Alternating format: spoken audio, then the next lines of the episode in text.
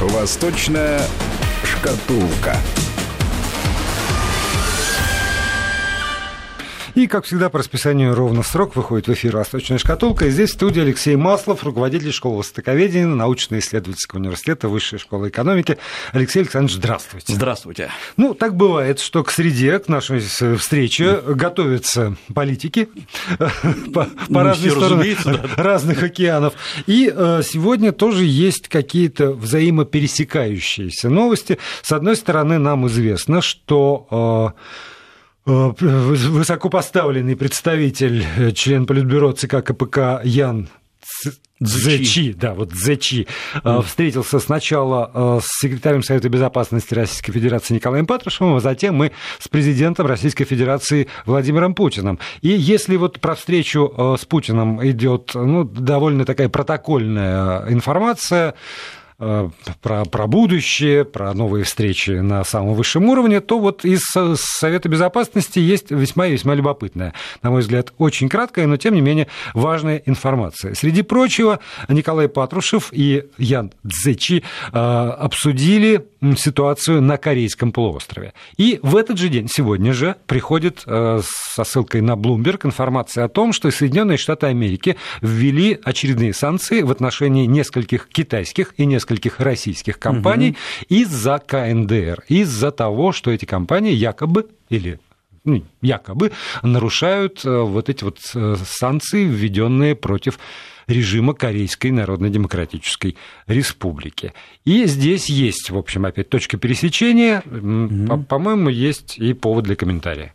Да, еще третья новость, как бы в пандан к двум первым, это то, что э, прошла э, информация, что, возможно, стала встреча э, Путина с Ким Чен Ыном, да, кстати, да, да, извините, да, в рамках, да, это в рамках Владивостокского экономического форума или любого другого форума. Вот это действительно такой э, целый куст новостей, который сводится к, одному и тому же. Здесь надо дать несколько пояснений.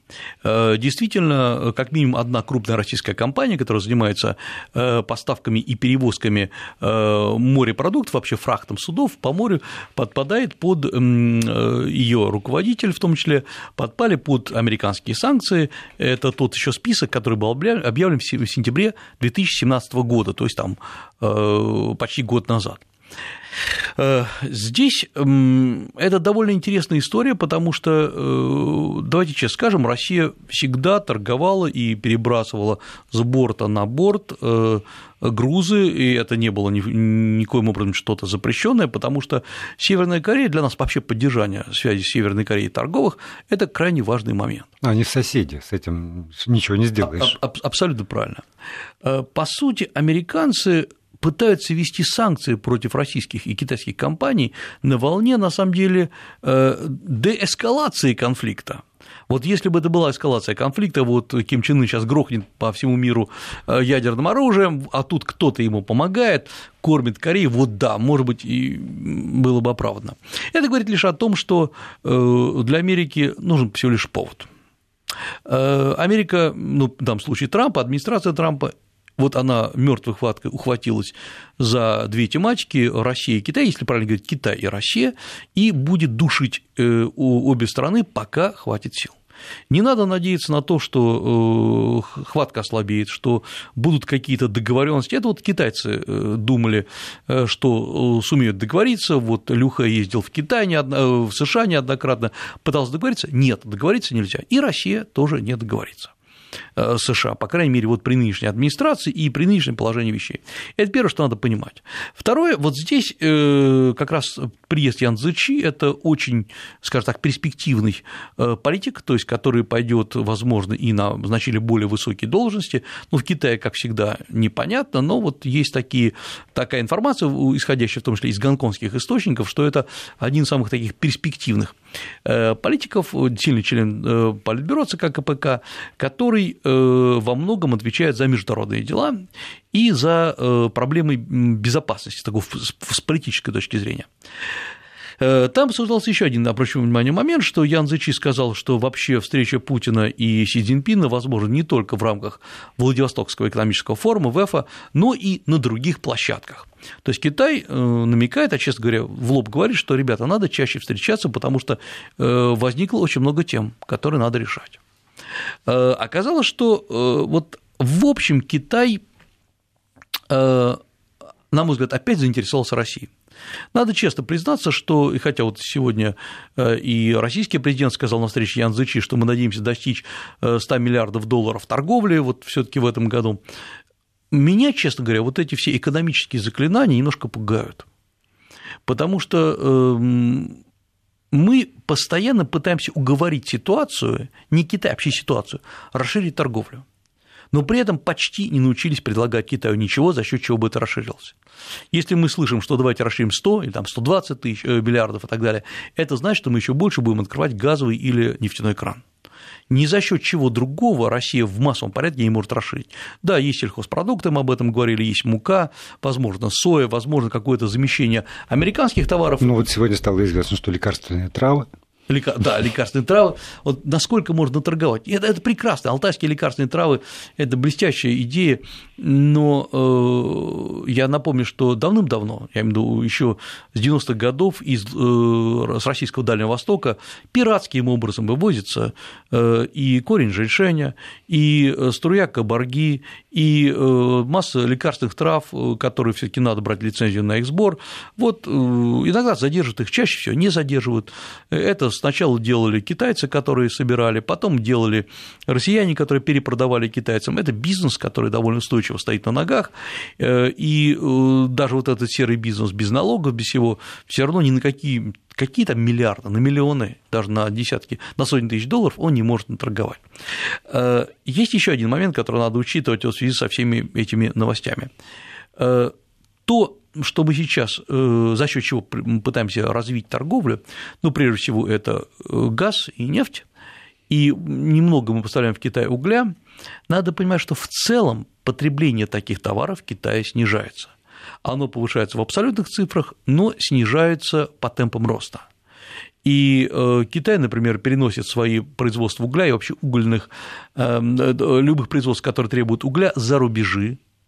Э, Китай сейчас будет и активно переходит на, так сказать, четвертую вот промышленную революцию, когда нужно, нужно больше работать робототехники и меньше энергозатратного производства. То есть в целом мы сейчас выходим с теми товарами, которые спрос на Китай начинает ограничиваться. Вот надо думать о том, что эта тенденция, которая нам досталась опять из 90-х годов, она абсолютно тупиковая. А с другой стороны, вот смотрите, долгие годы говорили, кто торгует, тот не воюет. Человеческая история доказала прямо вот обратное. Неважно, какие объемы торговли, если есть политические противоречия, то, в общем, никакая торговля никому еще не мешает Побывать. А, ну, да. воевать в том или ином виде, скажем, в том или ином виде. И здесь так ли вот важно уже в наших отношениях с Китаем наращивать товарооборот, это ли первостепенная задача, либо гораздо важнее выстроить действительно такое политическое взаимодействие. Китай же все время заявлял там, в ответ на э, выпады Соединенных Штатов, что политическими методами будет осуществляться противостояние. Тогда действительно единая безоговорочная позиция там, в Совете Безопасности ООН, на всех международных площадках. Китай, у которого все равно есть mm-hmm. по всему миру так или иначе какие-то зависимые страны, берет на себя обязательства их подтягивать, чтобы где бы ни голосовали, голосовали поперек позиции Соединенных Штатов Америки. Например, такая вот история. То есть выступать политически единым фронтом, а уже будет там, там 100 миллионов долларов или там миллиард или mm-hmm. там, миллион до неба, что называется, это не, это не так важно. На, на фоне политического э, единения и взаимодействия. Э, абсолютно точно. Э, и самое главное, для нас торговля с Китаем вот в этих заявлениях превращается просто в государственное дело. Послушайте, это вот, ну, отпустите вы, э, уменьшите тарифы, создайте нормальные площадки, и дальше малый и средний бизнес отлично решит за вас ваше государственное дело. Нефть, газ – это, конечно, за государством, все остальное дайте малому и среднему бизнесу развиваться. Когда мы постоянно э, говорим о торговле действительно как шаманское заклинание, которое э, должно отражать уровень российско-китайских отношений, это просто несерьезно, это принижает вообще действительно серьезное российско-китайское сотрудничество. Э, да, политическое сотрудничество важно, но здесь надо найти, если не консенсус, то, по крайней мере, найти взаимопонимание общего движения. Но не вассальные отношения, не васс... конечно. Да, вот, абсолютно да. точно. Потому что э, ведь у нас есть, по сути дела, сегодня две взаимо несоприкасающиеся концепции. Есть китайская концепция «один пояс, один путь», где все страны рассматриваются как вторичные относительно концепции Китая. Да, это вассальная зависимость, потому что Китай, э, мы об этом говорили, э, выдает колоссальное количество кредитов, э, по сути дела, ставит государство под контроль, многие очень страны, и дальше уже как хочет, так с этими государствами и поступает. У России я хотел сказать, концепция, на самом деле это не концепция, а есть масса идей по поводу того, давайте сделаем вот евразийское пространство. Я сейчас говорю не про евразийское экономическое сотрудничество, а именно евразийское пространство как идею, как сверхидею, с которой очень много носится, которую очень многие обсуждают, говорят об общности судьбы, э, там о чем угодно. И самое поразительное меня поражает. Вот я напомню, откуда вообще это пространство взялось, я имею в виду то, что э, как Россия состоит. Эм, Россия состоит из э, вот этого гигантского куска Сибирь, Дальний Восток, который мы получили в результате походов, завоеваний, вытеснения и подавления местного населения и, по сути колонизации э, Востока, Дальнего Востока. Это было не то, что плохо и хорошо, это была вот та модель, по которой действовали большинство стран – Россия не захватывала других стран в этом плане, то есть на территории Дальнего Востока не было государств. Были этнические поселения, которые Россия переподчинила себе, э, переобучила, построила города, построила почтовую, создала почтовую службу и э, приросла вот этой гигантской азиатской частью, которая была э, заселена части, ну, в общем, азиатами, безусловно. И в конце концов, в середине XVII века Россия упирается, э, э, пройдя вот эту дикую, конечно, и не очень цивилизационно развитую Сибирь, Россия упирается в Китай. Вот, собственно, по реке Амур. А дальше начинается цивилизация, развитая с армией, с чиновничеством, с администрацией. И оказалось, что Россия вот именно тогда впервые соприкоснулась с Азией в чистом виде с Азией, которая тогда уже опережала Россию и по производству, и, кстати говоря, по внутренней торговле, я имею в виду Китай, по урбанизации, хотя мы сейчас говорим о XVII веке, по количеству городов, по количеству городского населения, опережала, например, по э, системе управления финансами, то есть практически повсеместно тогда вот эта Азия в лице Китая, частично Японии и Кореи опережала Россию многократно. Для России э, азиатский кусок был не важен. Э, важна была западная политика, конечно, вот туда э, направлялся и русский флот, и э, русские переговорщики, послы ездили, конечно, на Запад. А Россия, а, а Азия досталась России вот как кусок. И вот теперь, чтобы хоть как-то оправдать существование этого куска, выдумываются нелепейшие теории про Э, евразийское пространство. Я сейчас не говорю про философскую теорию, которая, как всякая философия, имеет право на существование, это я имею в виду и Соловьев, и там Гумилев по-другому говорил. Э, нам надо оправдать наше эм, присутствие в Азии глобальной идеи, которая под собой не имеет а. обоснования экономического, б. обоснования политического и, самое главное, обоснования цивилизационного. По развитию цивилизации мы не похожи ни на одну азиатскую страну. По религиозным тенденциям и идеям у нас, безусловно, э, одна главенствующая религиозная идея, которую э, просто не сдвинешь с места, и которая будет жить ровно столько, сколько живет, конечно, э, Россия, и будет всегда частью государственной машины. В Китае, в Японии этого никогда не было у нас другая система взаимоотношений между народом и государством и так далее.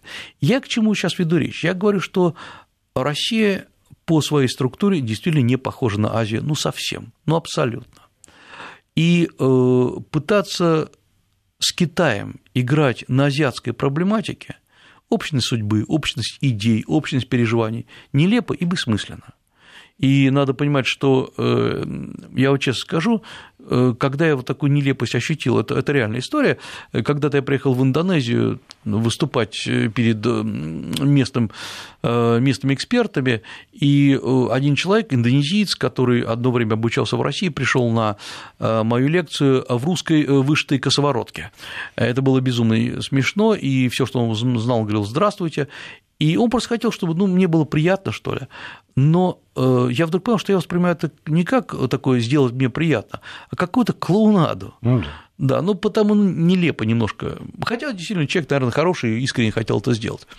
Вот когда мы начинаем говорить про евразийскую судьбу, и про то, что Россия движется к Тихому океану для того, чтобы объединить единой идеей все земли, мы понимаем, что мы имеем дело либо с жуликами, либо не с, профессион... с непрофессионалами, те, которые продвигают эту идею. Это очень опасно.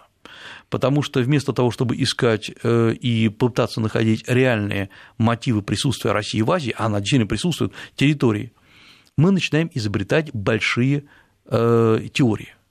И вот это как раз и может нас подвести. У Китая есть своя концепция. Э, вот мы действуем странным образом, либо на уровне глобальных идей, которые практически все умопомрачительно провальные.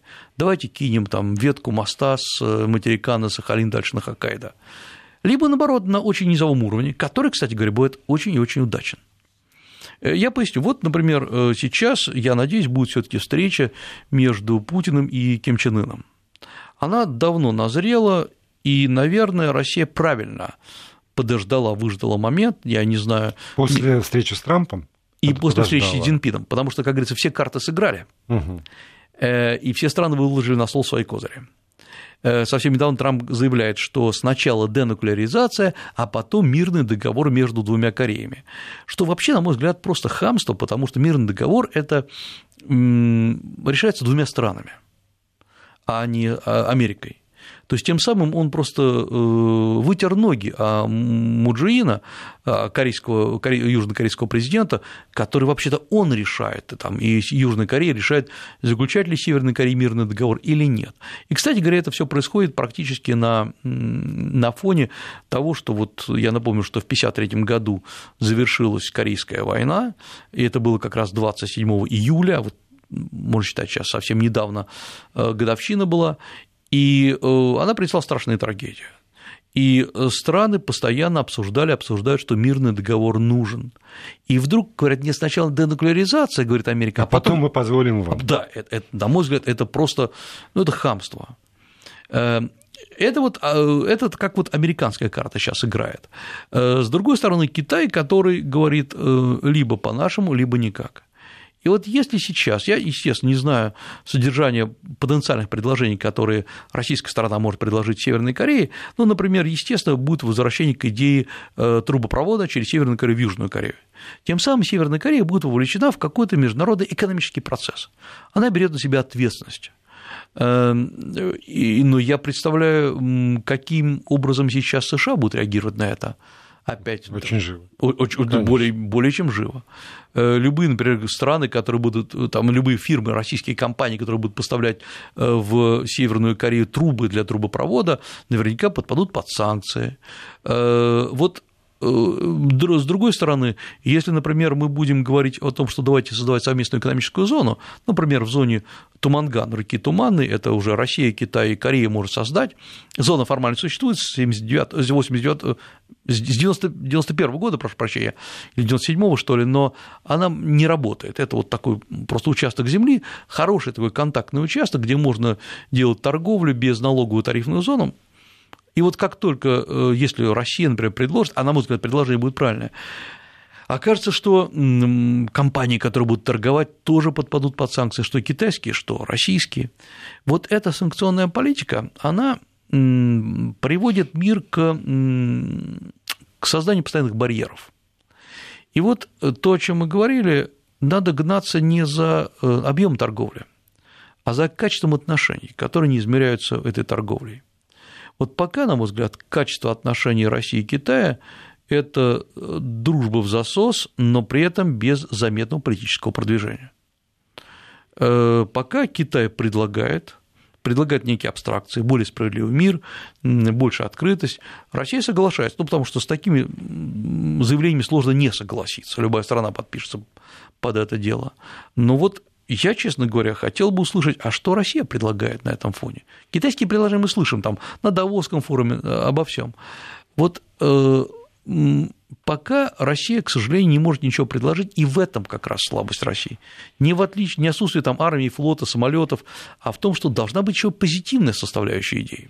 Ну, вот вы знаете, у меня такое ощущение, что вот привычка, скажу так, привычка измерять э, взаимоотношения двух стран объемом товарооборота, она коренится в той уже далекой реальности, когда социалистическая система, и даже там Советский Союз, изоляция, mm-hmm. и потом первые какие-то вот контакты, которые, конечно же, были прежде всего важны, особенно для Советского Союза, экономической составляющей. И действительно возникла привычка мерить отношения двух стран объемами товарооборота, потому что это цифра. Как, как, каким, mm-hmm. каким измерителем измерить вот эту вот там степень доверия, союзничества, э, перспективы, э, э, уверенность в партнере? Конечно, абсолютно согласен, потому что э, если есть к тому же позитивно возрастающая цифра, да, она очень хорошо звучит. Угу. Конечно, вот мы торговали. Легко отчитываться. Да, да, отчитываться. Это же мы понимаем, что отчитывается там и посольство, и торгпредство, и э, Минэк, и там масса ведомств, и в конце концов два э, руководителя говорят, как у нас расширилось. Это все здорово звучит. Но, к сожалению, приходится задавать очень неприятные вопросы у нас есть совместные новые технологические разработки? Нету. У нас есть сотрудничество в технологической сфере, но совместных крупных лабораторий у нас нету. У американцев с китайцами, несмотря на все их негативы, есть. У нас есть, например, крупное производство, которое, где мы производим товары для поставки в третьи страны, неважно, в Японию или в то же самое США, нету.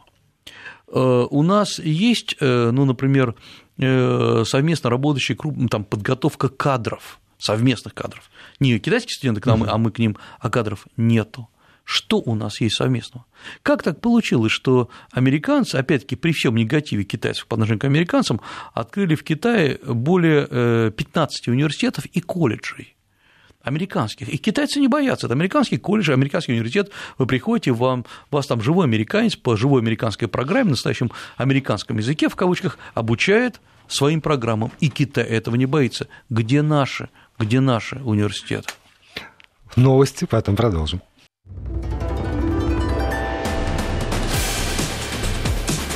Восточная шкатулка.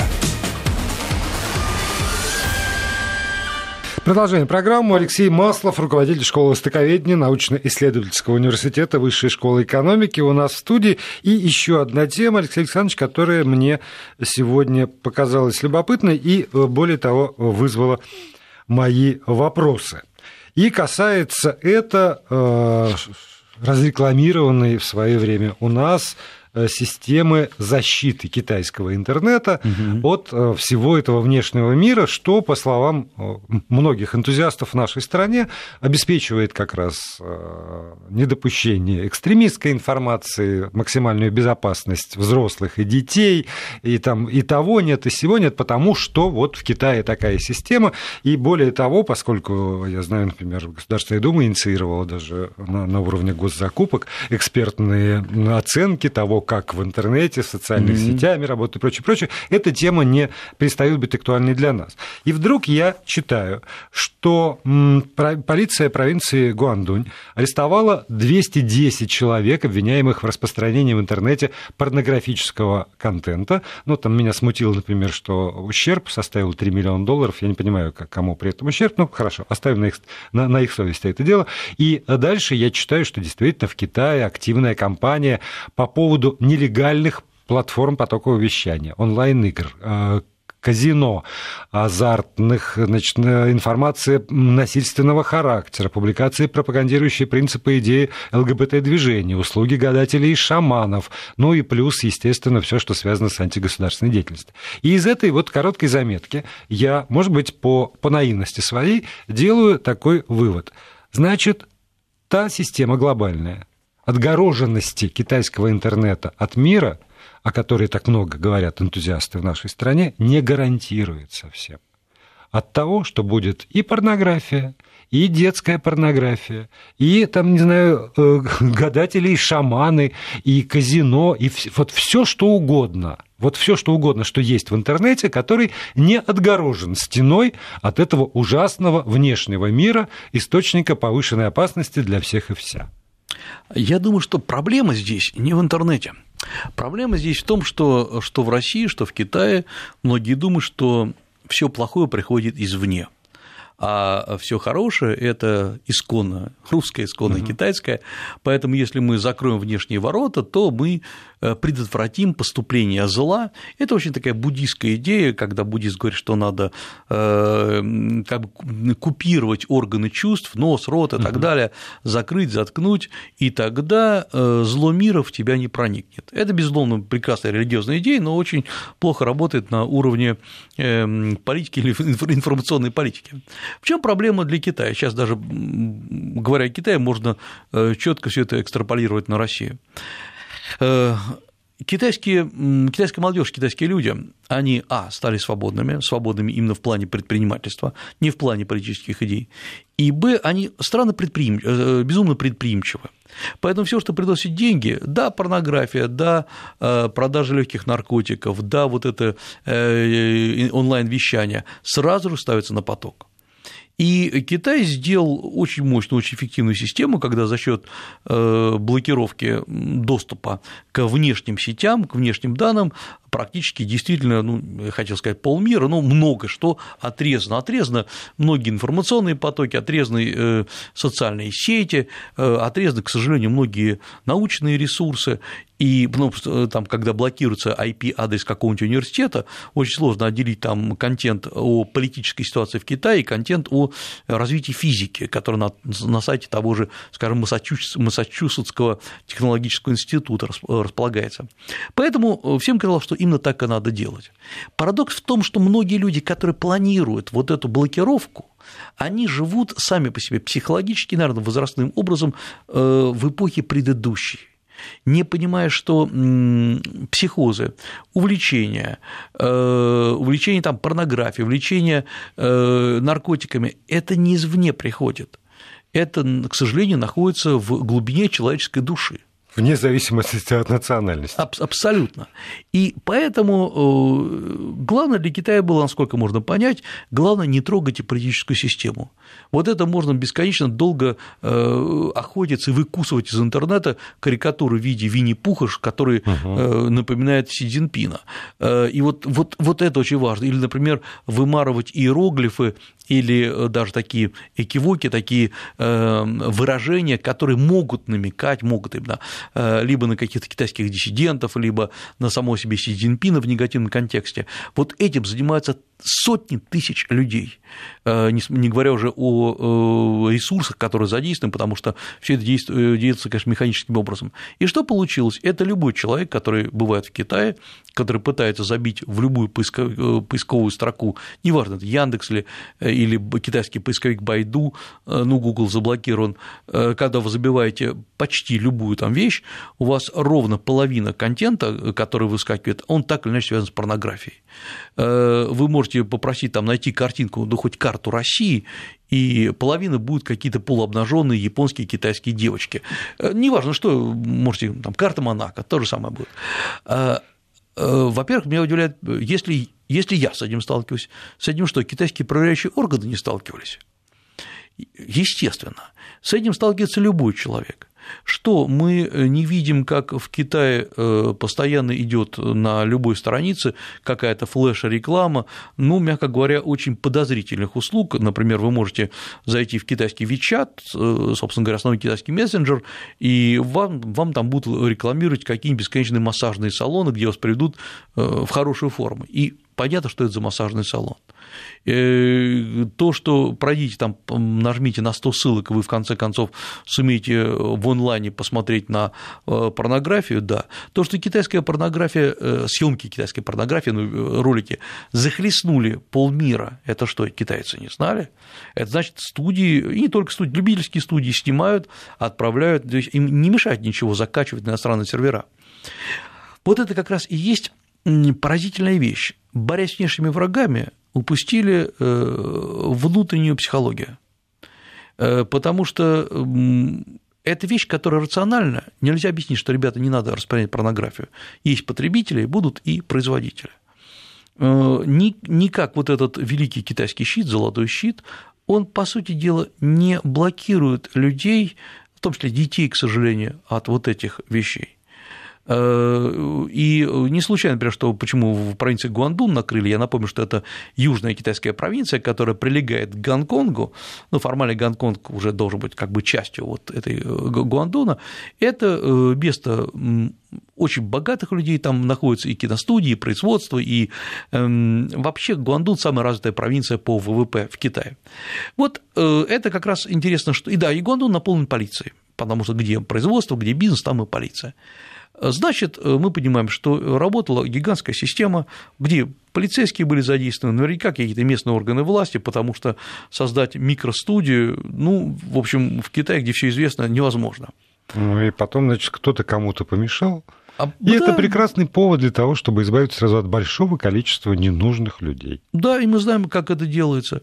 Вот это вопрос как раз о том, э, что и как следует блокировать.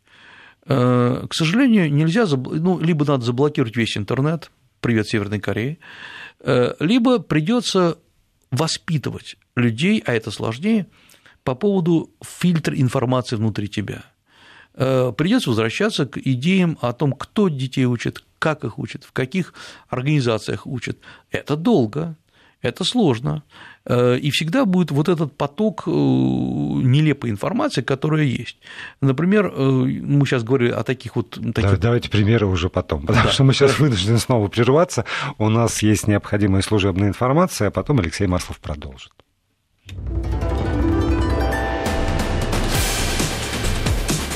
Восточная шкатулка.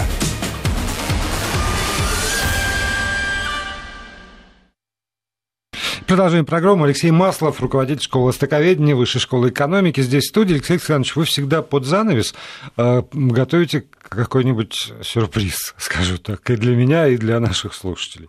Да, э, абсолютно правильно, потому что вот э, там мне слушатели пишут, что хотелось бы еще и помимо такой текущей информации немножко говорить о вечном, ну, о том, что чем вообще азиатская цивилизация или китайская отличается, или, наоборот, не отличается от европейской или от русской. Вот сегодня я хотел бы обратить внимание на довольно интересную вещь, и я даже скажу, почему именно сегодня, э, на особенности религиозной картины в Китае.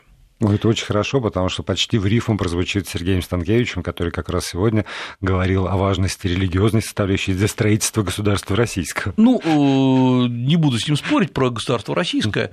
Э, вот как раз для Китая никакого э, влияния на консолидацию каких-то сил, каких-то цивилизационных ресурсов э, религия не, не оказала вообще. Вот, вот, вот это как раз есть парадокс. Э, Европа, ну и Россия сегодня уделяет религии очень большое внимание. Это такая вот часть э, государственной машины, которую кто-то ненавидит, кто-то ну, фанатично поклоняется. То есть это как раз то, что заставляет спорить и спорить вплоть до убийства конечно. Ну и воспринимается как часть государства. Конечно. И э, так и есть. Э, Причем, наверное, Россия осталась единственной страной, где религия, ну, если уж не брать э, совсем там исламские страны, да. я имею в виду сейчас христианские, где религия является предметом постоянного обсуждения, и где государство очевидно и явно поддерживает православие как, безусловно, консолидирующую или этнообразующую часть российской государственной машины. Вот интересно, эм, я тут совсем недавно попытался проследить, где-нибудь когда-нибудь кто-нибудь из э, китайских членов руководства КНР, Политбюро, ЦК, КПК, был ли замечен в буддийском или в даосском храме? Да никогда. Ну, они же коммунисты. Э, по сути дела, э, коммунизм не отрицает возможности существования религии как части общества.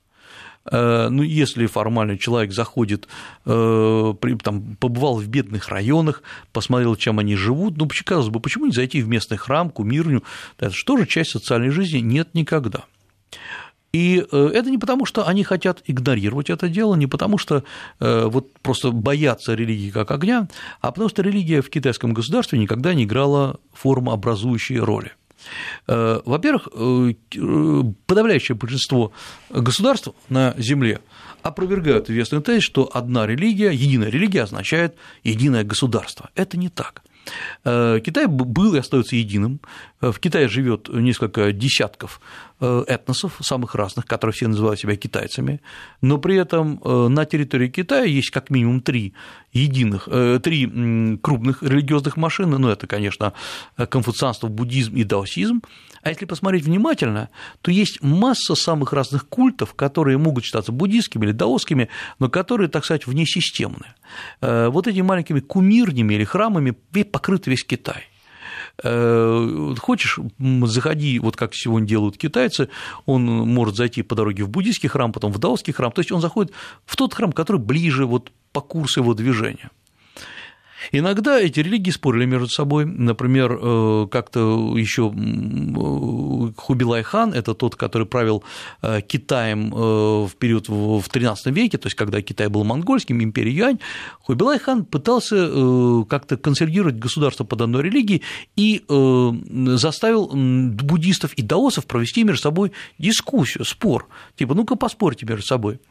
А оказалось, что буддисты в пух и прах разгромили даосов, потому что даосы были крупными мистиками и свои труды не читали, потому что это было именно так на уровне вот подсознания и эзотерики. Буддисты сумели доказать даосам, что э, Будда Шакьямуни, то есть центральный персонаж буддизма, э, появился на свет и, самое главное, ушел в нирвану раньше, чем родился легендарный основатель даосизма Лао Цзы, то есть они как бы старше. Э, в результате чего бедные 10 даосов, которые спорили, а даосы, как известно, и раньше, и сейчас ходят с такими длинными волосами, заплетенными в небольшой пучок, в клубок, а буддисты лысые. Э, вот этим 10 даосам пришлось обриться на лосо, как признание своего поражения, и заодно, значит, Хубилай хан, это был, если не ошибаюсь, 1250 год, приказал сжечь все даосские труды, но коли они их не читают, зачем они им нужны. Вот, при этом не было никакой ни религиозной войны, просто буддисты стали более почитаемы и более подкармливаемым государством. Главное, что никогда за всю историю Китая ни один религиозный деятель, главный буддист, главный даос, главный конфуцианец, э, не находился даже рядом, даже близко на позиции к императору. То есть так, чтобы вот как Иван Грозный договаривается с церковью, с Филаретом э, о том, там, кому прижит власть, да это вообще было невозможно. Потому что сам по себе китайский император был воплощение высших сил, э, и э, в этом плане он никогда не пытался делить или даже перелагать свою власть на религиозные, религиозных деятелей. Он никогда не прибегал даже к религиозным оправданиям. Э, значит, То есть он не, не каких-то конкретных высших сил, о которых говорит та или иная религия, а просто высших. Он, он просто и есть выше. Надо вот выше. император есть высшая и сила. Есть высшая он есть, да, потому что он не Божий помазанник, он есть сын неба. Вот, вот он спустился, ну, как Иисус Христос. Вот он и есть здесь среди нас и пребывает. Умрет новый сын неба родится и так далее. И вот э, получается, что сегодня, э, что сегодня, что раньше религия в Китае, которой так восхищаются иностранцы, она играла очень маленькую роль. И э, она была очень интересна с эзотерической точки зрения. И в этом плане, например, я поясню, как интересная вещь. Вот буддизм и даосизм в Китае, он вот там это не единая религия, не единая церковь. Нету главного буддиста или главного даоса нет э, патриарха. Э, не путайте с Далай-Ламой, потому что Далай-Лама – это руководитель одной отдельно взятой группы буддистов в буддизма Ваджраяны.